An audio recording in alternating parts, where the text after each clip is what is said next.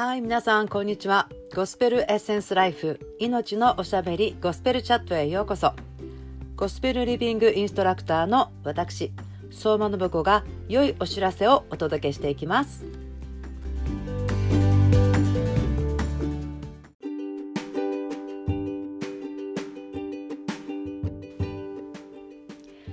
はい皆さんこんばんは。ゴスペルエッセンスライフの信子です。詩編34種まきの春。34day チャレンジへようこそ。言葉は種と言いますが皆さんは秋に何を収穫したいですか？自分が収穫したいことを種として春にまくなら小さな種から豊かな収穫を秋にすることになると信じて命の木の種を一緒にまいていきましょう。今日は Day32 32日目になりました。詩編の34編の8節を読んでいきたいと思います。味わい見つめよ。主が慈しみ深い方であることを。幸いなことよ。主に身を避ける人は。味わい見つめよ。主が慈しみ深い方であることを。幸いなことよ。主に身を避ける人は。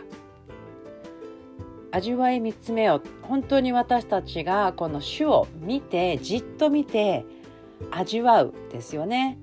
その能力がですね賜物プレゼントとして神様から受け取っていることを本当に感謝します。私たちの神様のことを知る能力っていうんでしょうかね。これはですね素晴らしい神様からのプレゼントだと私は本当に思います。頭がいいから分かるっていう問題ではないですし熱心に熱心に求めたからだけもと分かるとかでもなくてですね確かにこれ私たちが求めなさいって言われてるから求めたり近づいたり祈ったり御言葉を学ぶ自分たちから時間をとってとかいろいろもあるんですけど神様ご自身が現れるというかここだよ私ここにいるでしょこれ私のことだよってですねこう聖霊様が教えてくださるのでじーっと見つめあれなんだ神様こんなところにいたの？この私の今日のこの人とのおしゃべりは実は主が私にくださっていたことなんだねとかですねいろんなことがわかるんですよね。私たちとイエス様天のお父さん聖霊様とのこのつながり関係というのはですねすごくエキサイティングなんですよねワクワクするんですね。そして何があるかというとですねこの主の慈しみ深さ素晴らしい主の良さをってね英語ではあの言いますし日本語のバージョンでもですねもちろん主の素晴らしさをって言うんですけどもだんだん私この慈しみ深い方であることあ本当に良かったなって思うようになってきたんですよね。うん、なぜならば多分皆さんもそうと思うんですけどやっぱり弱い時とか辛い時とか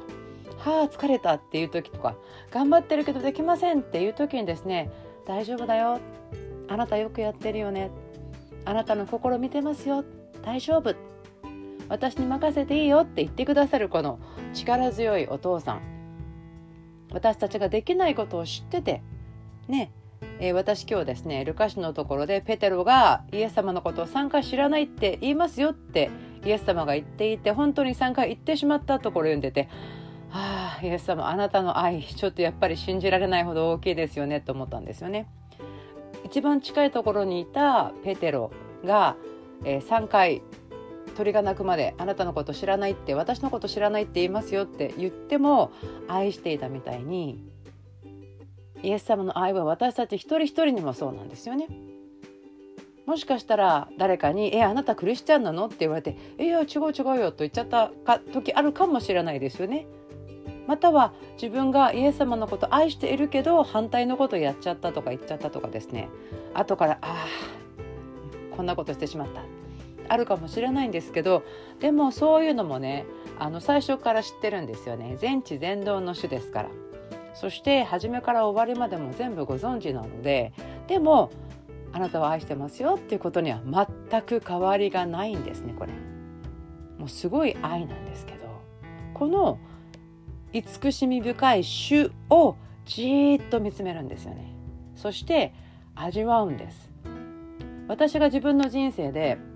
美味しすぎて涙ちょっと出ましたっていうの2回ぐらいあってですね一つは、えーと、うんと昔二十歳ぐらいにアルバイトをしていた、えフランス料理レストランのえっ、とですねチョコレートとオレンジのなんかチーズケーキみたいなちょっと美味しすぎて涙が出たんですね。あとは、えー、なんかこうイタリアで食べたチーズを溶かしたようななんか前菜みたいなものと、え、ロゼワインスパークリングワインを一緒に食べたらなんか美味しすぎてですねうわーってなったの覚えてるんですけどそういう感じですよね。もうそういうのってなんか脳裏にすごい張り付くみたいな美味しいみたいな。で主はそのように私たちになりたいんですよね。わあイエス様の愛美味しいみたいな。なんかそういうふうに今日はですね私たちが味わえるようにその食卓に招いていただきましょうか。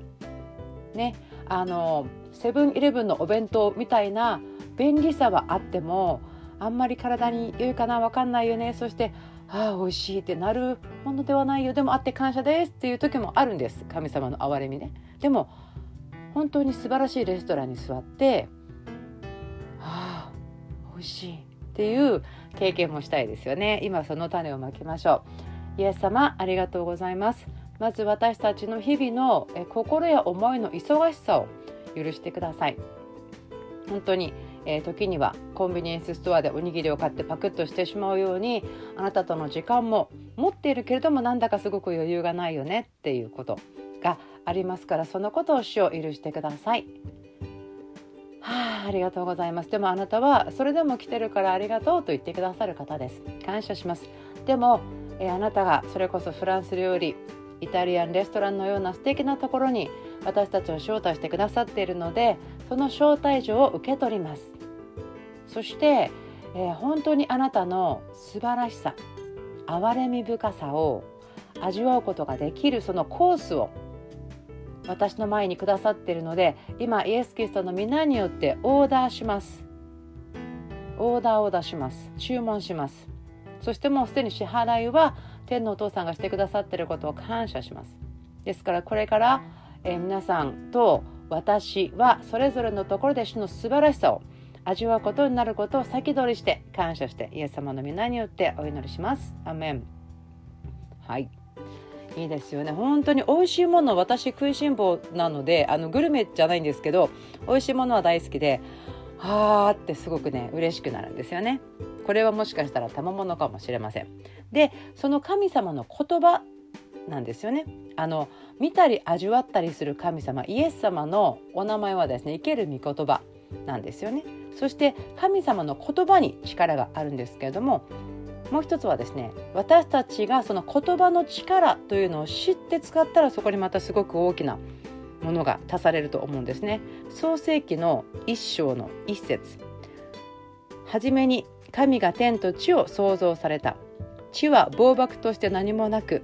闇が大水の表の上にあり神の霊がその水の表を動いていた。神は仰せられた。光あれ。すると光があった。神は仰せられたってありますよねこの創世記のところの特に一章のところを見るとですね神は仰せられた神様って語って世界を作られてそして人のところに来たらですねあの主が語られたって書いてないんですけれどもでも神様が語ってこの全てを作ってあってですねなおかつ私たちはですね一章の26節にこう書いてありますね。神は仰せられた。さあ人を我々の形として我々の似姿に作ろう。ってあるんですね。ですから私たちは言葉によって天と地とその中の全てのものを作った神様の似姿で作られているので私たちは語ることによって想像する作ることができるんですね。また2章のですね19節もこう書いてありますね。これは、えー、アダムのことなんですけど神である主はその土地の土であらゆる野の獣とあらゆる空の土地を形作って人のところに連れてこられた。人がそれを何と呼ぶかをご覧になるためであった。人がそれを呼ぶと何であれそれがその生き物の名となった。この名前というのはですねよくあのアイデンティティですね。その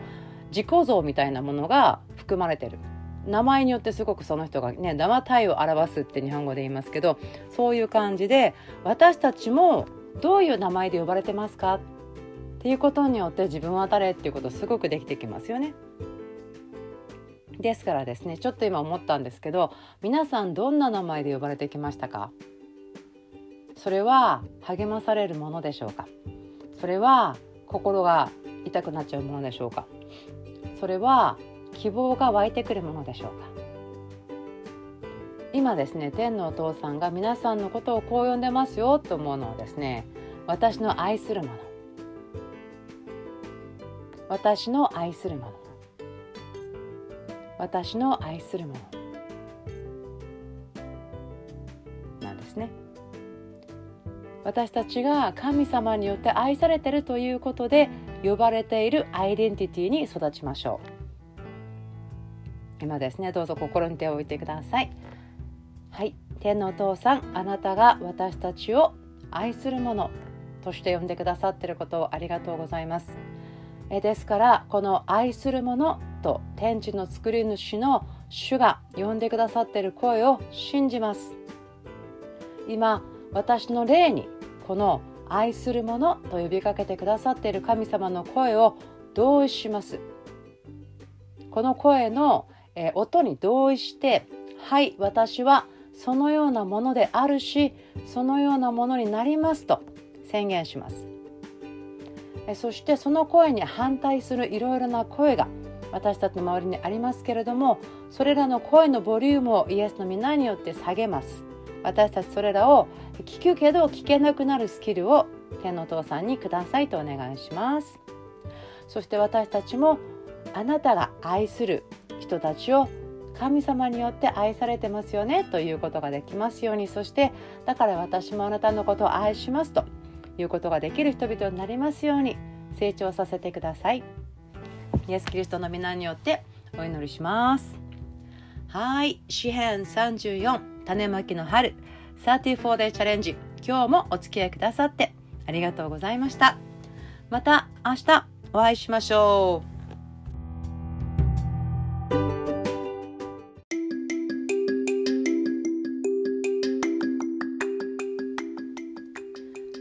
ゴスペルエッセンスライフゴスペルチャット。今日もお付き合いくださってありがとうございました。今日が主イエス・キリストの皆によって皆さんにとってたくさんの祝福の日であることを祈ります。